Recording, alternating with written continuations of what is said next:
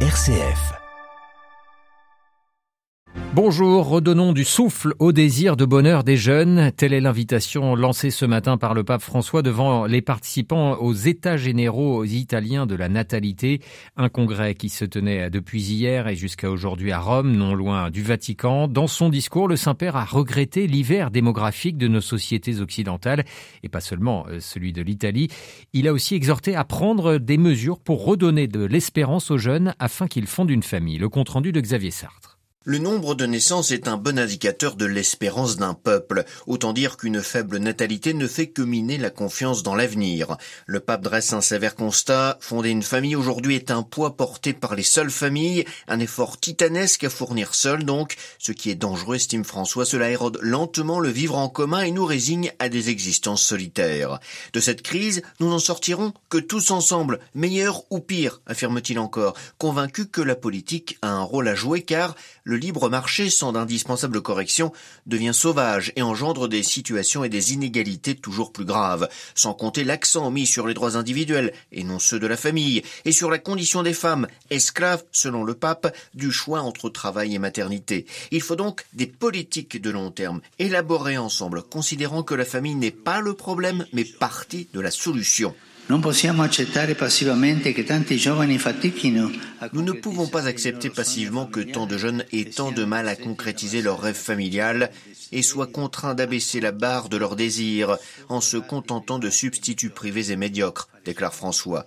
D'une société grise, triste, il faut passer à une communauté heureuse qui redonne espoir. Alimenter l'espérance et bien une action sociale, c'est, en d'autres termes, semer du futur. Il faut donc, exhorte le pape, réparer les formes d'exclusion sociale qui frappent les jeunes et leur futur. Avec Xavier Sartre et puis présente également ce matin aux côtés du souverain pontife la chef du gouvernement italien Giorgia Meloni. Elle a mis en avant les politiques d'aide aux familles de son gouvernement, insistant sur le fait que la dénatalité n'est pas qu'un problème matériel, mais également le manque d'une société, euh, de sa capacité de se penser comme une société vitale. Restons au Vatican où l'instrumentum laboris, le document de travail du prochain synode des évêques, a été approuvé hier par les membres du conseil ordinaire du secrétaire général du synode, un texte qui fait la synthèse des documents élaborés à partir des assemblées continentales et qui sera rendu public au début du mois de juin, soit trois mois avant l'ouverture euh, du synode début octobre. Pour le cardinal Gérald Cyprien Lacroix, l'archevêque de Québec et membre du conseil ordinaire, c'est l'aboutissement d'une phase de travail qui a mis au centre l'écoute. Le processus qu'on a vécu jusqu'à date et qu'on va continuer à vivre nous place devant notre vérité, notre réalité. Nous ne sommes pas tous et toutes euh, en marche à la même vitesse. On vient pas du même endroit. On a des belles joies partagées. On a des blessures aussi depuis le temps qu'on marche ensemble. Et ce synode nous permet de toucher cela, d'entendre des frères et sœurs s'exprimer qui on n'avait peut-être jamais pris le temps d'écouter. On l'a vu ça dans nos assemblées. Des gens qui ont exprimé leur souffrance. Vous avez dit on n'a peut-être pas assez écouté. C'est un, c'est une forme de mea culpa? Oui, évidemment. Ah oui. Et c'est une des choses qu'on a entendu le plus dans nos assemblées à tous les niveaux. Hein. je dis, on n'a jamais eu l'occasion de se dire comme on le fait aujourd'hui. Alors, ça veut donc dire qu'on n'a pas assez écouté. L'archevêque de Québec, le cardinal Lacroix, au micro de Jean-Charles Puzolu. Toutes ces informations sont bien évidemment à retrouver sur vaticannews.va. Dernière ligne droite en Turquie avant l'élection présidentielle de dimanche. 61 millions de Turcs sont appelés aux urnes et le président sortant, Recep Tayyip Erdogan, qui brigue un troisième mandat, n'a paru, n'a jamais paru, semble-t-il, aussi fragilisé. Kemal Kılıçdaroğlu, soutenu par six partis de l'opposition, promet de rompre avec l'ère Erdogan, entamée il y a 20 ans. Le candidat de l'opposition est depuis 2010 à la tête du CHP, le Parti républicain du peuple fondé par le père de la Turquie moderne, Mustafa Kemal Atatürk.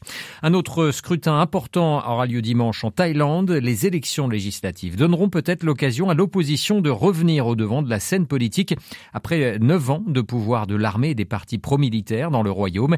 Tout se joue donc entre le premier ministre sortant, le général Prayut Chanosha, et une jeune femme de 36 ans représentante d'une célèbre famille politique en Thaïlande, la famille Shinawatra. Son portrait avec notre correspondante à Bangkok, Carolizou. Petongtan Shinawat est la benjamine de la célèbre famille Shinawat. Son père, Taksin, ancien premier ministre resté extrêmement populaire dans les campagnes, a été renversé par l'armée en 2006 puis condamné pour corruption. Il vit aujourd'hui en exil à Dubaï mais reste la figure dominante de l'opposition. Sa tante, Yingluck, a connu le même destin. Petongtan n'a pas d'autre expérience politique que ses liens de sang. Elle a étudié l'hôtellerie et travaillé au sein de l'empire familial. L'émergence surprise de sa candidature l'année dernière démontre l'influence persistante de la famille Shinawat en politique. Son parti propose plusieurs mesures en faveur des plus pauvres et notamment la hausse du salaire minimum. Pour elle, la priorité est de rendre le pouvoir au peuple thaïlandais. Le problème principal du peuple aujourd'hui, c'est le travail, l'économie. Soit il n'y en a pas, soit les conditions sont inacceptables. Donc le début de la solution, ce sont les élections justement, afin que le peuple, après neuf ans de pouvoir militaire, puisse enfin utiliser sa voix. À noter que Petongtan a fait toute la campagne des législatives enceinte et qu'elle vient de donner naissance à son deuxième enfant à une semaine du scrutin. Elle doit affronter lors de ces élections le général Prayut Chanocha, candidat à sa propre réélection. Arrivé au pouvoir par coup d'État en 2014, il est parvenu à rester au pouvoir en créant son propre parti. Il a l'avantage de rassurer les classes moyennes, d'incarner la tradition et la stabilité, et n'a de cesse d'agiter le spectre du retour de la corruption si Petongtan et son entourage de politiciens professionnels étaient élus. Carole Izou à Bangkok. Le représentant spécial de la Chine pour l'Ukraine est attendu à Kiev lundi prochain, annonce faite par Pékin ce vendredi. Li Hui, qui fut longtemps ambassadeur à Moscou, doit également se rendre en Pologne, en France, en Allemagne et en Russie. La Chine qui est fermement du côté de la paix, a rappelé ce matin un porte-parole du ministère des Affaires étrangères. Au Pakistan, le calme est revenu après deux jours d'émeutes. La Cour suprême a ordonné hier soir la libération de leader de l'opposition, Imran Khan. Les partisans de l'ancien Premier ministre exigeaient sa remise en liberté et avaient violemment affronté les forces de police et l'armée. L'ancien Premier ministre qui s'est vu accorder ce matin la liberté sous caution par un tribunal d'Islamabad. Partons en Espagne qui doit faire face à une sécheresse préoccupante. Des régions comme la Catalogne ou l'Andalousie souffrent d'un déficit d'eau préoccupant. Le gouvernement espagnol a débloqué une enveloppe de plus de 2 milliards d'euros pour aider les agriculteurs, mais aussi construire de nouvelles infrastructures afin de mieux euh, gérer les ressources hydriques. Marsens. Une aide exceptionnelle qui n'effacera pas les pertes que s'apprêtent à vivre les agriculteurs espagnols. L'Andalousie et la Catalogne notamment font face à une sécheresse historique. Il ne pleut pas ou pas assez depuis deux ans et demi. Les réserves d'eau sont au plus bas et la situation ne va pas s'arranger. Les autorités n'attendent pas de pluie avant au moins septembre.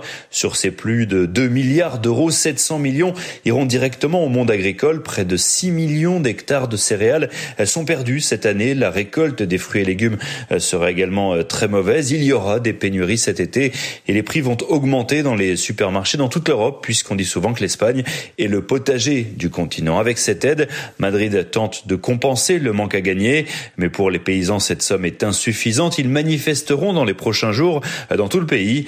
Le reste de l'enveloppe de près d'1,3 milliard d'euros servira à construire de nouvelles infrastructures. Euh, des usines de dessalement de l'eau seront construites ou agrandies. Et puis l'Espagne va accélérer la réutilisation de ces eaux usées. Aujourd'hui, 10% seulement des eaux usées sont recyclées dans le pays. Barcelone, Luis Marsens pour Radio Vatican. Un mot d'Afrique pour fermer ce journal. L'ONU accuse l'armée malienne d'un nouveau massacre. Fin mars, dans le centre du pays, au moins 500 personnes auraient été tuées lors d'une opération anti-djihadiste à Moura, dont des femmes et des enfants. Des exactions qui pourraient constituer des crimes de guerre, voire des crimes contre l'humanité, a souligné ce matin le haut commissaire de l'ONU aux droits de l'homme.